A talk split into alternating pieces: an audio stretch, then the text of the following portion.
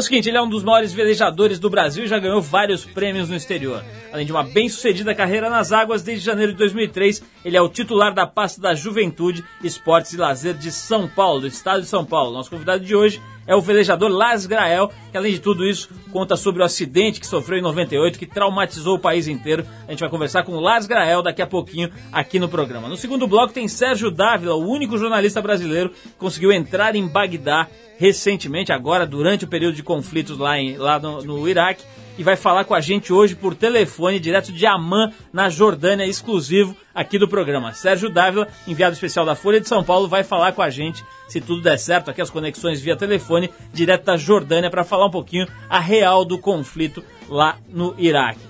Você confere hoje aqui no programa também o nosso boletim do IBAMA. Você sabe que toda semana a gente tem dado notícias ligadas ao IBAMA para que você acompanhe o que tem feito esse órgão em prol da natureza, dos recursos eh, naturais do país. No final tem o X-Trip com as notícias dos esportes. Hoje, tudo isso aqui no Trip. Fica com a gente. A gente começa ouvindo uma música mais do que especial. YouTube com Beat on the Bread.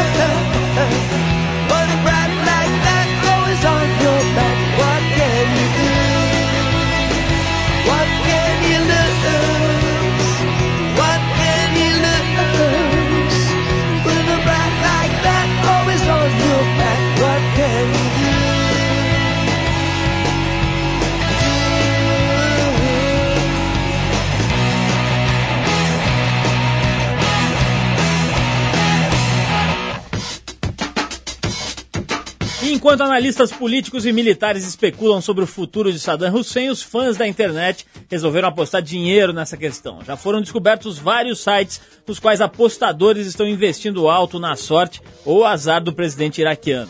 Há duas semanas, um rumor de que Saddam havia sido morto num bombardeio fez com que uma dessas páginas registrasse um aumento de 79% nas apostas de que a guerra terminaria até o fim de março.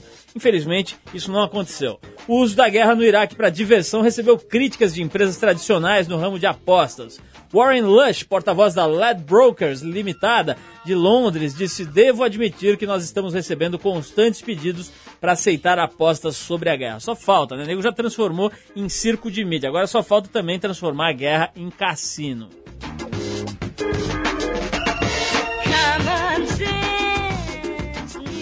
Olha só, o convidado dessa semana no Eta Musiquinha Chata, nosso novo quadro aqui que revela as músicas mais chatas do mundo, é o VJ e agora band leader Edgar Piccoli. Aliás, nosso ex-colega aqui na rádio, né? O cara trabalhava com a gente aqui, certo? Agora tem negócio de band leader, VJ, não sei o que. O cara era mano aqui, nosso aqui na rádio. O Edgar deu uma pausa no trabalho para dizer pra gente qual é a música mais mala que tem tirado o seu sono, aquela que cola no palimpecesto, como diz o Arthur, aquela que cola mesmo nas entranhas do cerebelo e que não sai de jeito nenhum. Se você achou que fosse Britney Spears ou Cris Aguilera, espera só para ouvir o que o Edgar falou.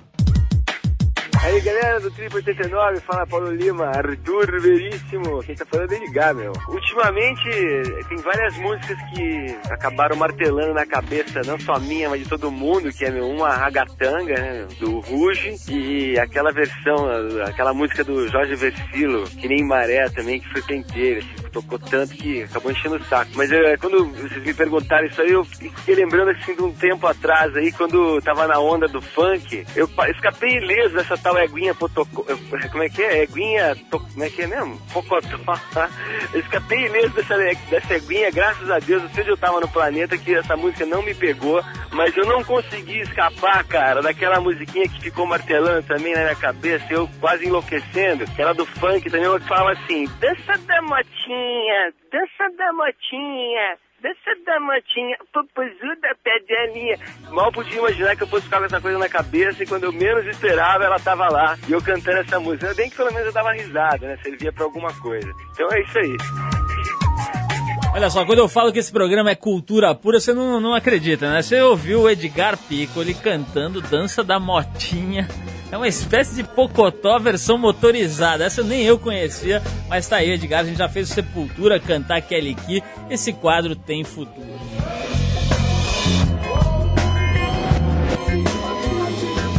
É o seguinte, tá na hora da gente dar as notícias ligadas ao IBAMA, esse órgão que tem feito todo tipo de esforço para tentar preservar o que resta em termos de recursos naturais no país.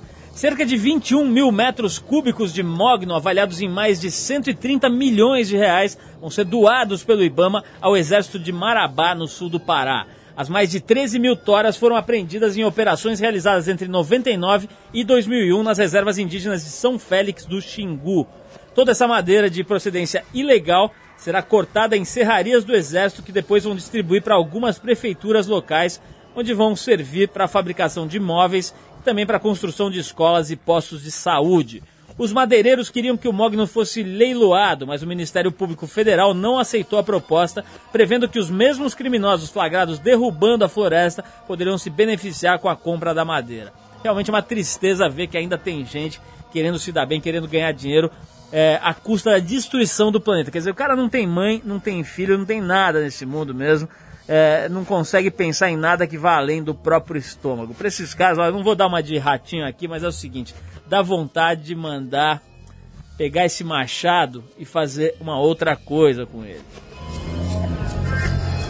Um convênio inédito entre o IBAMA e uma penitenciária localizada em, La... em Aras, no interior de São Paulo, está permitindo que detentos aprendam a manejar emas e capivaras numa área verde que foi integrada ao presídio. O projeto de ressocialização pela manutenção de animais silvestres, inaugurado na semana passada, foi uma iniciativa do diretor da penitenciária Roberto Medina. Olha só o que ele falou: aceitamos o desafio por considerar que esse trabalho ajudaria no processo de humanização do presídio. No futuro, a ideia é transformar o local num criadouro comercial, voltado para a venda externa e para a alimentação dos presos. Foi isso que explicou Wilson Almeida Lima, gerente executivo do IBAMA em São Paulo. Caso a avaliação seja positiva, novos animais podem ser encaminhados à penitenciária e outros presídios que manifestarem interesse poderão replicar a experiência. Tá aí uma coisa inteligente, né? Porque a coisa mais punk na vida do preso é que ele fica completamente inativo. A gente tem um colunista detento na revista Trip, né? Um colunista que escreve todo mês de dentro da cadeia e a coisa que ele mais comenta é a inatividade. Tem disputa, para você ter uma ideia, tem disputa dentro da cadeia para ver quem consegue trabalhar. O trabalho é considerado uma espécie de prêmio e é para poucos, ao contrário do que as pessoas imaginam, não tem trabalho para todo preso. Então essa iniciativa aqui desse presídio junto com o IBAMA é muito inteligente. Os presos vão trabalhar na criação e no manejo de espécies nativas de animais, para que isso no futuro possa virar uma atividade, inclusive gerando lucro, gerando benefício para a própria comunidade carcerária. Tá aí. Bom, é o seguinte, vamos dar uma pausa agora no falatório, mandando um Red Hot Chili Peppers com Havana Affair. Vai lá.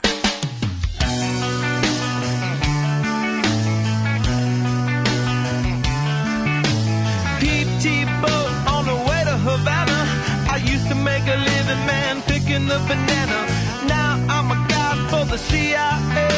Hooray for the USA. Baby, baby, make me loco. Baby, baby, make me.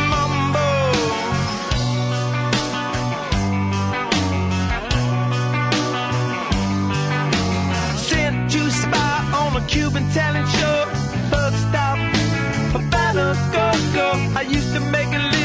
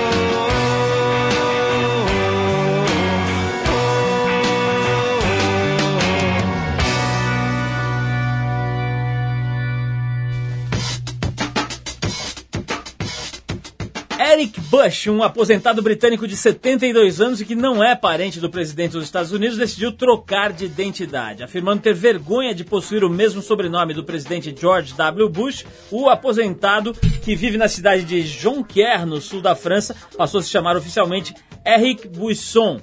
As pessoas começaram a me dizer que essa situação iria passar, mas eu acho que esse sobrenome vai entrar para a história como de um tirano, disse o agora senhor Buisson, à agência Associated Press. Buisson é a palavra francesa para bush, que em português significa arbusto.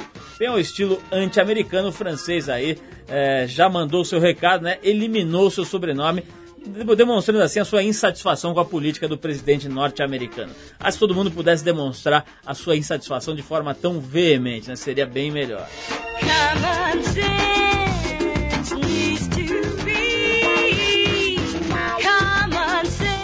Como velejador, ele ganhou duas medalhas olímpicas em Seul em 1988 e em Atlanta em 96. Também foi campeão mundial em 83, pentacampeão sul-americano e 13 vezes campeão brasileiro. Hoje, aos 39 anos, casado e pai de três filhos, Las Grael divide o tempo entre a família, a vela e os vários cargos públicos que ocupa. O mais notável deles como secretário da Juventude, Esporte e Lazer do governo do estado de São Paulo. A gente está falando de Lars Grael, o mega campeão de atismo, já faturou tudo que é possível. O currículo do cara aqui precisou de um carrinho de mão para carregar. O cara tem medalha a dar com pau e é um cara, cara que está honrando de verdade o título de campeão em várias frentes. Lars, antes de mais nada, obrigado por você ter vindo, largou os seus afazeres, um monte de coisa importante para vir aqui conversar com a gente. Muito obrigado pela tua presença aqui no Trip. Obrigado a você, Paulo Lima. Né? Obrigado pela oportunidade e boa noite aos ouvintes da Rádio Rock. Lars, dá pra dizer que os Grael, a família Grael, tá pra vela mais ou menos como os Gracies estão pro jiu-jitsu, né? Vocês estão nessa história aí faturando tudo que tem há muito tempo. Como é que começa a história da tua família na modalidade de vela? É uma espécie de saga de família, né? Meu avô era praticante de hipismo na, na Dinamarca, né? mas como todo bom dinamarquês, como bom viking, também era velejador. Chegou no Brasil nos anos 20, foi um dos precursores da vela de competição. Meus tios, Axel e Eric Schmidt, né, foram tricampeões mundiais, foram a Olimpíadas, então eu e o Torben representamos o Brasil em várias Olimpíadas e já o filho do Torben, na outra geração, foi campeão brasileiro esse ano na classe Optimist aqui em São Sebastião. O Torben, aliás, faz parte da tripulação daquele veleiro Prada, né? Que é um dos mais bacanas do mundo e tal. Como é que é a vida dele hoje? Ele se dedica 100% a esse tipo de vela oceânica? Como é que é? O Torben foi o primeiro velejador no Brasil né, que ousou é, tornar-se um profissional da vela. Né? Então ele sempre dividiu o tempo entre a vela olímpica representando o Brasil, na vela oceânica, onde foi contratado por vários barcos de vários países e representou a Itália no veleiro Prada nas últimas duas America's Cup, que é a maior competição do iatismo mundial. Foi na Nova Zelândia, em Auckland. Olá, essa história de você aceitar um cargo público, né? Você já teve participação no Ministério do Esporte na gestão do Fernando Henrique, né? No, nível federal, e agora você está atuando aí no, no governo Alckmin, nessa Secretaria da Juventude, Esporte e Lazer. Como é que é para um cara acostumado a, a viver no esporte, quer dizer, um ambiente com, entre, eh, supostamente com menos política envolvida, de repente ir para a política de fato, para o poder público, etc. Não é um negócio meio complicado se adaptar a esse novo ambiente?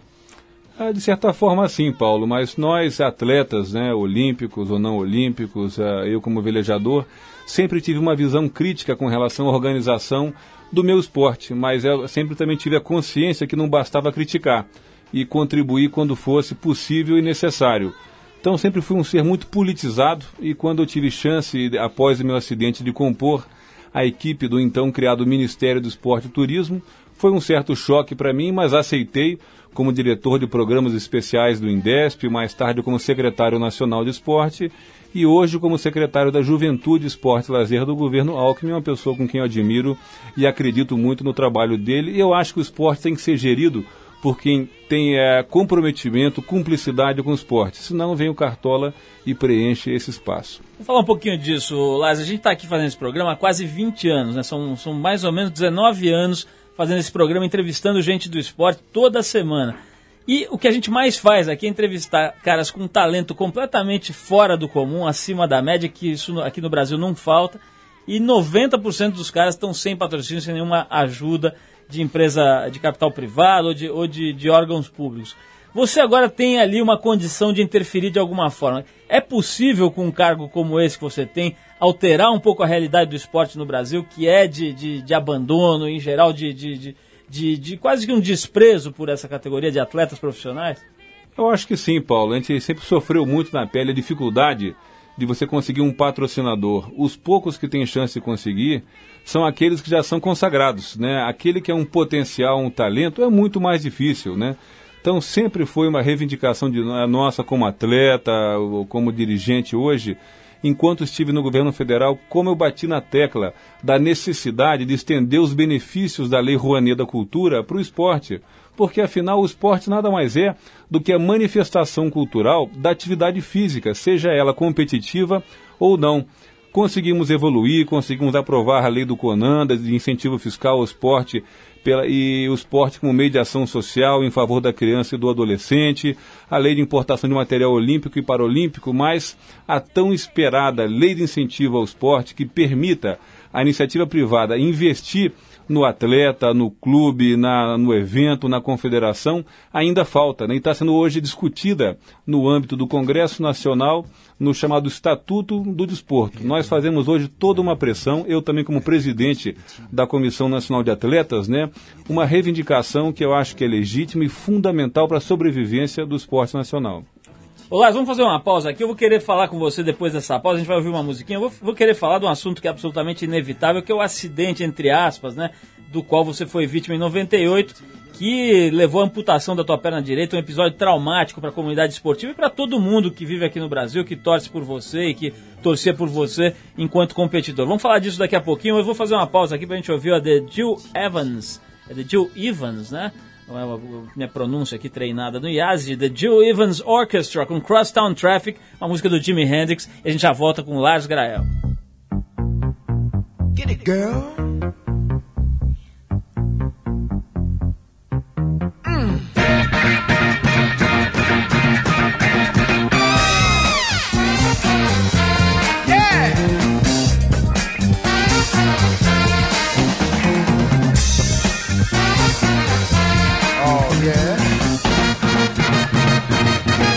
Like a fool, you in front of my car when you know all the time a thousand miles an hour, girl, is the speed I drive. You tell me it's alright, baby. You don't mind a little pain, but you just say you want to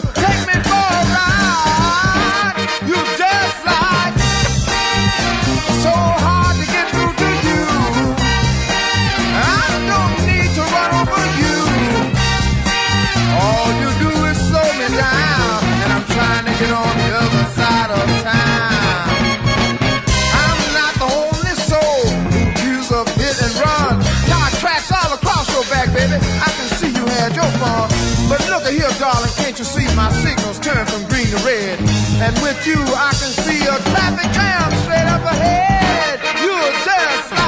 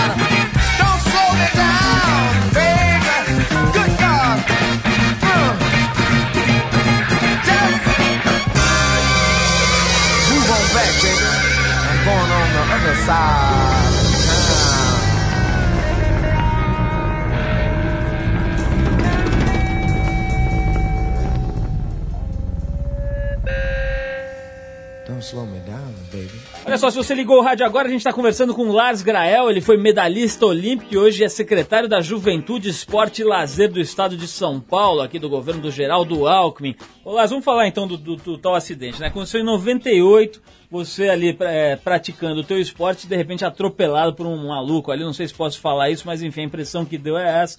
O cara alcoolizado, etc., com uma lancha, acaba passando por cima de você, quase te mata e acaba te, te levando a ter que amputar a perna, etc. Um, um acidente gravíssimo.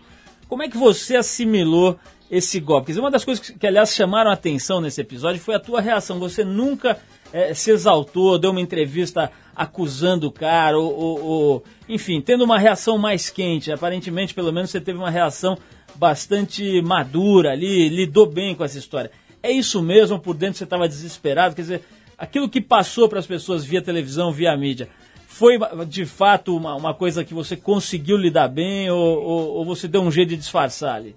É, bem, talvez. Fácil não foi, né? É tipo da situação que é totalmente imprevisível, né? Jamais imaginaria que poderia acontecer comigo, po- portanto não sabia qual seria a reação. Mas, na verdade, eu senti é, o limiar de perder a vida, né? Ou de conquistar o direito de viver. Foi um- uma coisa tão tênue, né? E foi uma, uma, uma luta pela vida que eu passei a valorizar muito, né? O fato de ter conseguido passar por isso, de estar vivo e aí eu acho que vieram tantas manifestações de carinho, de fé, de apoio da minha esposa Renata, de familiares, de velejadores, de atletas olímpicos, do brasileiro mais simples até o presidente da República, do João do Pulo que estava vivo e deu um depoimento assim de carinho, de apoio, que acho que eu me abasteci eh, dessa energia que eu acho que permitiu a volta por cima e hoje estar vivendo assim com plena capacidade de ser feliz. Olá, acho que dá para dizer que, de, de uma maneira geral, a sociedade não está lidando bem, ou não está preparada para lidar bem com as deficiências, com todo tipo de deficiência. Né? A gente tem na, na, na TPM, na Trip para Mulher, tem uma colunista, talvez seja a única colunista, que é tetraplégica, né? que, é a, que é a Mara Gabrilli. E esses dias ela escreveu um texto bastante comovente que ela dizia a dificuldade que as pessoas têm quando olham para ela, né? A reação, quer dizer, o cara finge que não está vendo que a pessoa é tetraplégica, tenta dar uma disfarçada, fingindo que está tudo normal, e a pessoa que está ali é, tá sem o movimento, no caso dela, não deixa de, de, de enxergar e de sentir, né, que o, que o astral está meio diferente. Como é que é isso para você é, hoje? Quer dizer, ao mesmo tempo nesse cargo público, sendo uma, uma figura de projeção nacional, tendo esses títulos todos no esporte, como é que as pessoas lidam bem quando te encontram, veem que você tem hoje essa, essa deficiência física? Como é que é esse aspecto, assim, de lidar com as pessoas normais no dia a dia? Talvez no meu caso seja um pouco mais fácil. Tem um pouco do aspecto da idolatria, né, do atleta olímpico que eu fui, que aliás que ainda sou.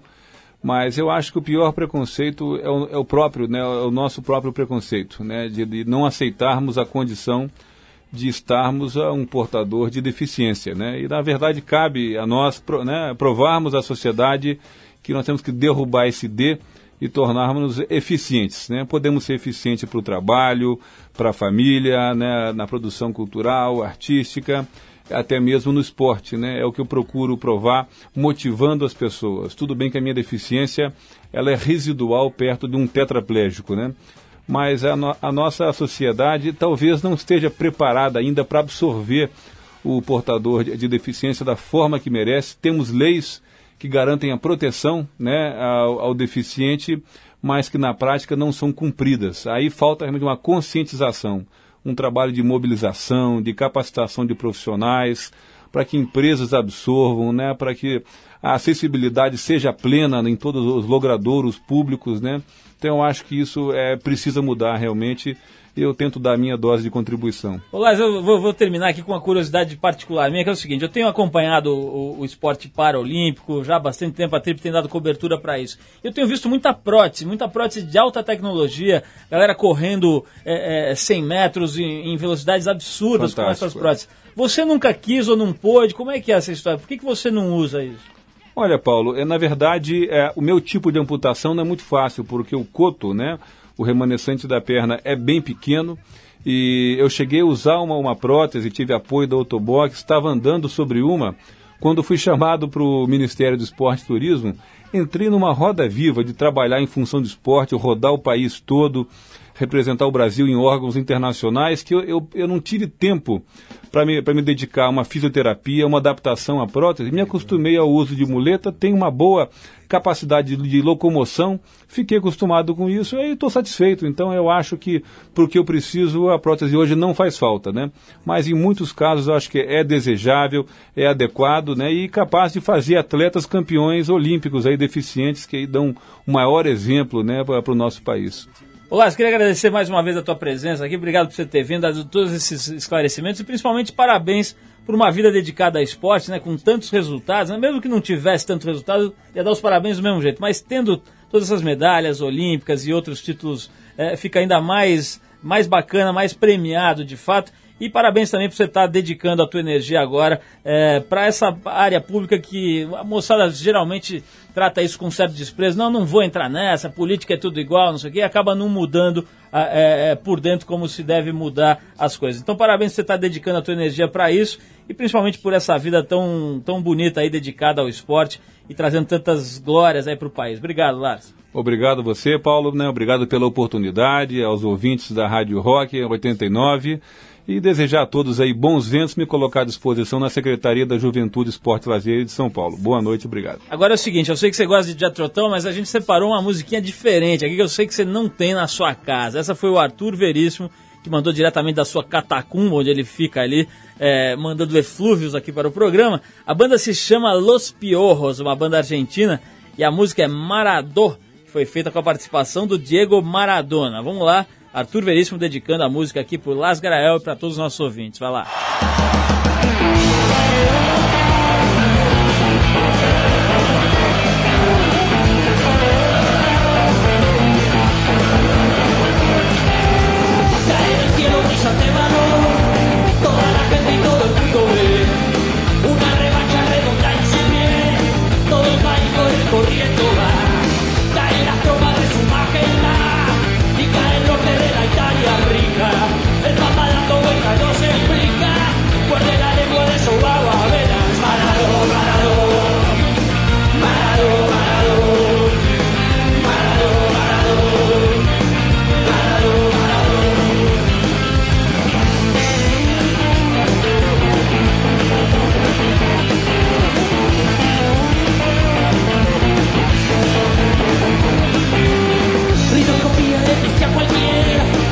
A cualquier guía del poder letal.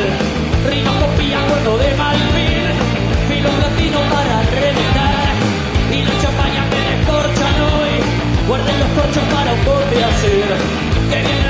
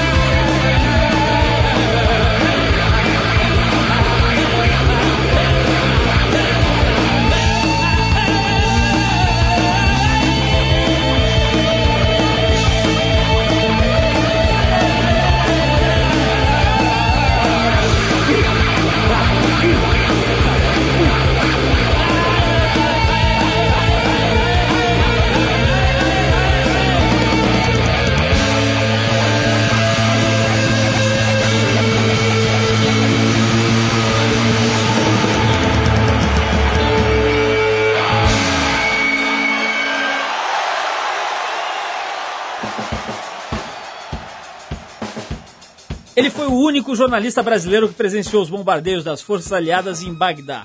Depois de passar os últimos 13 dias vivendo a tensão da guerra na capital do Iraque, o correspondente do jornal Folha de São Paulo, Sérgio Dávila, acaba de chegar à cidade de Amman, na Jordânia, de onde vai falar ao vivo agora com a gente, com exclusividade aqui pro Trip. Sérgio, boa noite, obrigado por você ter atendido a gente. Eu sei que você não está no momento aí de bater papo, de dar muita entrevista e tal, foi realmente uma concessão. Queria te agradecer e queria já entrar direto no assunto que nos levou a te ligar. É o seguinte, você é conhecido, bastante conhecido aqui no Brasil, pela atividade no jornalismo cultural, correspondente da Folha na área de cultura, e, enfim, trabalhou sempre nessa área. Como é que você foi parar na guerra? Quer dizer, como é que da área de cultura, correspondente em Nova York, etc., de repente se é deslocado para um dos conflitos mais punks da história né, do, do recente aí da humanidade? Você vai parar no miolo de Bagdá. Como é que você foi parar aí? Boa noite, Paulo. Tudo bem? É, re- realmente eu, eu fiz minha carreira mais até agora fazendo reportagem de cultura, editei a Ilustrada, que é o caderno cultural da, da Folha. Mas aí fui ser correspondente do jornal em Nova York e no meio do meu período lá em Nova York aconteceu o ataque terrorista de 11 de setembro. E eu cobri o ataque e as consequências, eu fiquei praticamente um ano só escrevendo sobre isso para o jornal. E acho que eu peguei é, gosto pela por, por esse essa reportagem em, em momento de tensão em condições é, é, complicadas e tal.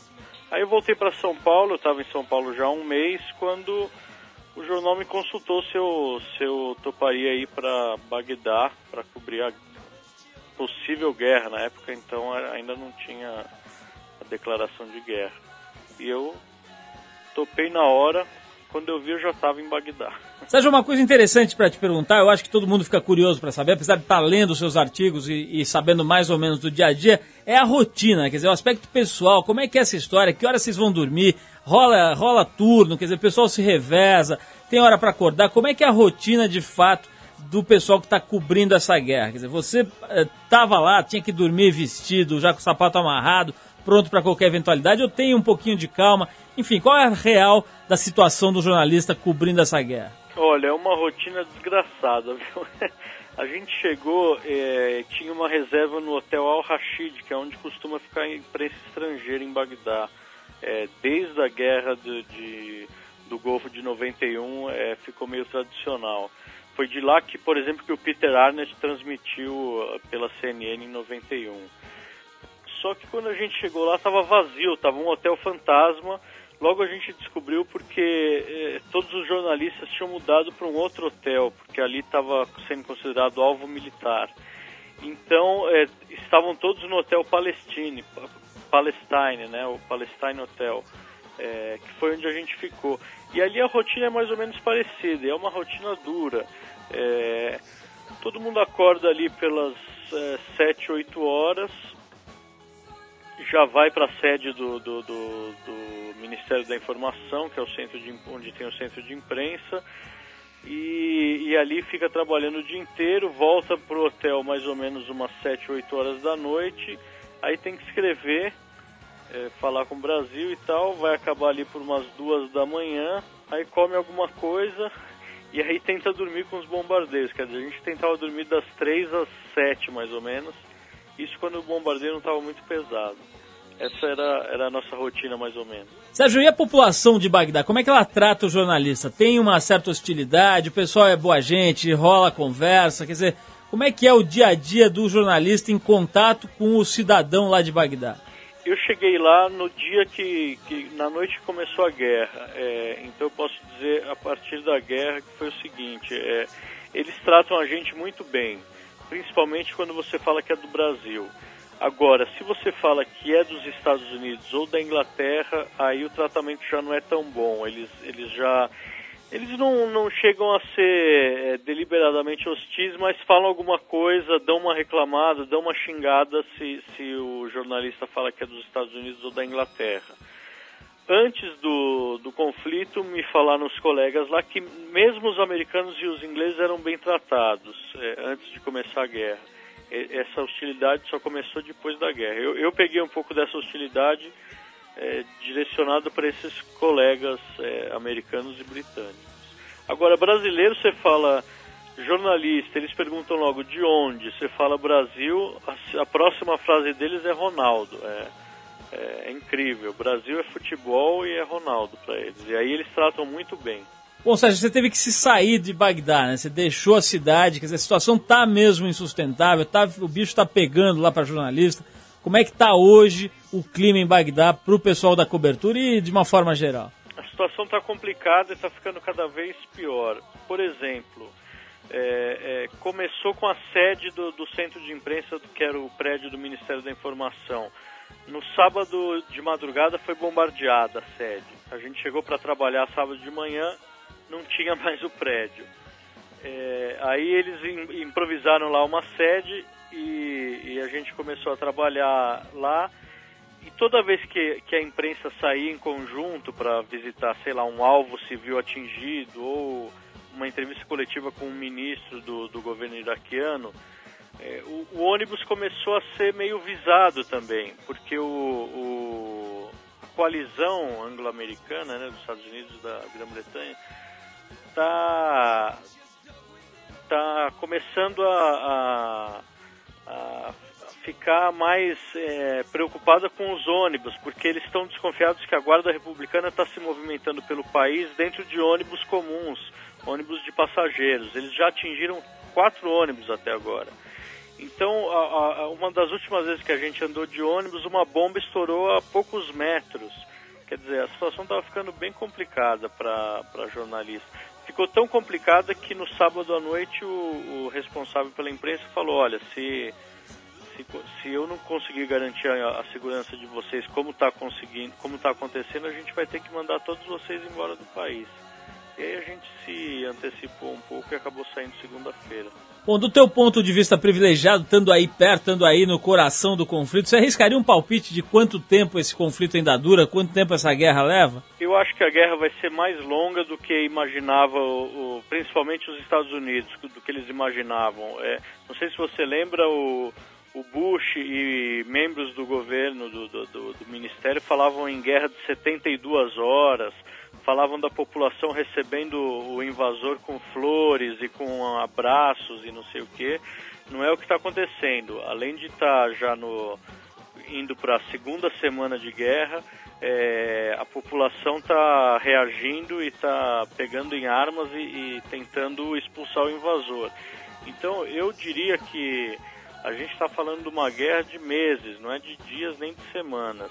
E ah, a invasão de Bagdá, que vai ser o ponto principal aí dessa guerra, o que vai definir o, a vitória ou não da guerra por parte do- dos invasores, né? É, Eu acho que não, antes de pelo menos duas semanas a gente não vai ver isso acontecendo, não. Sérgio, pra gente terminar, eu queria saber de você, até onde é possível você julgar estando aí, como é que tá o papel da imprensa americana? Teve esse episódio agora do Peter Arndt, etc. Dizer, os caras estão reportando de fato o que está acontecendo ou estão só prestando um serviço ao Pentágono, ao governo norte-americano? Tem muita mentira na imprensa americana, qual que é a tua avaliação? É, é triste a gente falar isso, porque a gente sempre quer, eu, você, somos da imprensa, a gente sempre quer pensar que a imprensa pensa no leitor em primeiro lugar, né? Mas a imprensa americana está bem parcial, bem é, vendida nesse caso. Não vendida porque não, não, tem, não tem dinheiro envolvido, mas é, é vendida patrioticamente, vamos falar assim. Eles estão totalmente é, agindo de acordo com os interesses do governo, estão fazendo reportagens parciais, tão controlados e não estão tentando fugir desse controle. Você vê as reportagens que os, os, os repórteres embarcados, como eles dizem, né, com as Forças Armadas estão fazendo. É praticamente um diário oficial, não é uma reportagem. É como se, como se de repente todos os, os órgãos de imprensa dos Estados Unidos tivessem um representante do Pentágono dentro. É, é, a coisa chega. Você vê a CNN na televisão ou, ou a, as grandes emissoras de TV chega a ser ridículo, é totalmente parcial. Nesse ponto, a imprensa europeia e, e a sul-americana também, a, a imprensa não aliada, não alinhada, vamos dizer assim, está tá, tá dando um exemplo de imparcialidade, de profissionalismo. A, mesmo a imprensa britânica está menos comprometida do que a, a- a americana. A BBC, que é uma, uma empresa estatal, está muito mais crítica e, e- e imparcial do que a imprensa americana jamais teria sonhado. Sérgio, eu queria te agradecer muito por ter atendido a gente, queria te cumprimentar pelo trabalho brilhante que você fez nesses últimos 13 dias em Bagdá que está fazendo agora da Jordânia. Espero que você continue contando pra gente a verdade do que está acontecendo aí. E quero te transmitir também um abraço de um ouvinte que ligou pra gente aqui agora, o jornalista Cassiano Elec Machado, também da teu colega da Folha, mandou um forte abraço, está transmitido direto de São Paulo para a Jordânia. E mais uma vez, parabéns pelo teu trabalho e a gente espera você por aqui para contar tudo que você viveu nessa experiência realmente inusitada de ser o único brasileiro no centro do conflito do Iraque. Obrigado, Sérgio. Obrigado, Paulo. Um abraço para o Cassiano também, que é um dos grandes jornalistas, novos jornalistas brasileiros, e, e você que é um está dando aula aí de como fazer revista e como fazer programas aí. E vamos ver se a gente consegue fazer outro agora de outro lugar. Vamos ver se a gente consegue ir pro front, vamos ver o que, que dá para fazer mais para frente. Obrigado, Sérgio. Vou tocar uma musiquinha aqui do Chico Science com a Nação Zumbi. É Marco, vamos lá.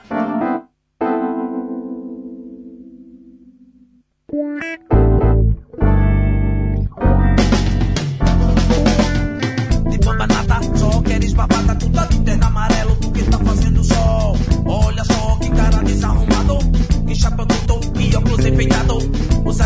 Zé Mané, o Zé Mané, o oh. O Mané, o Mané, o oh. O Zé Mané, Mané, o Zé Mané, oh. O Zé Mané, o Zé Mané. Marcou! Marcou! Marcou! Marcou, marcou! Ô menina, ô menina, ô menina, ô Ô menina, ô menina, ô menina, ô Ô menina, ô menina, ô menina, ô Ô menina, ô menina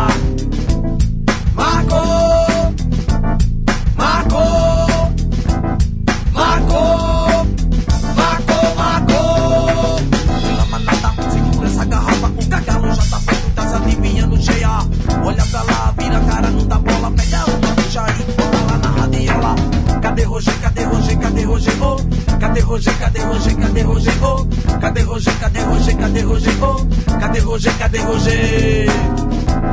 Marcou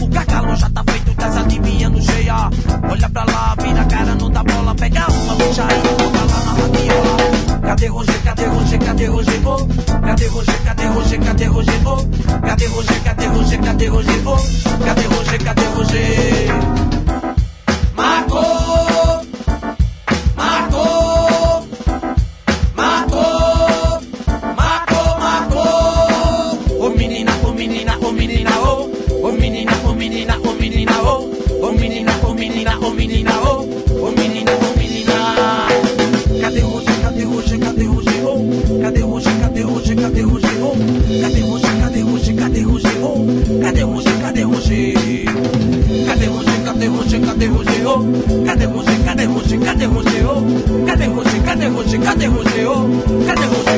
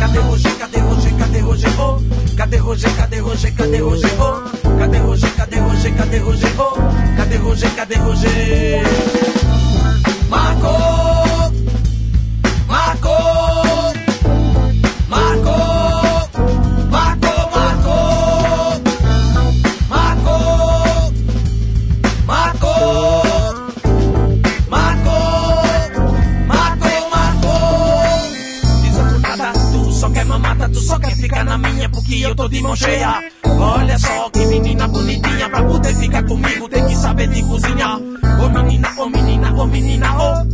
Menina, ô menina, ô menina, ô. Menina, ô menina, ô menina, Ô menina, ô menina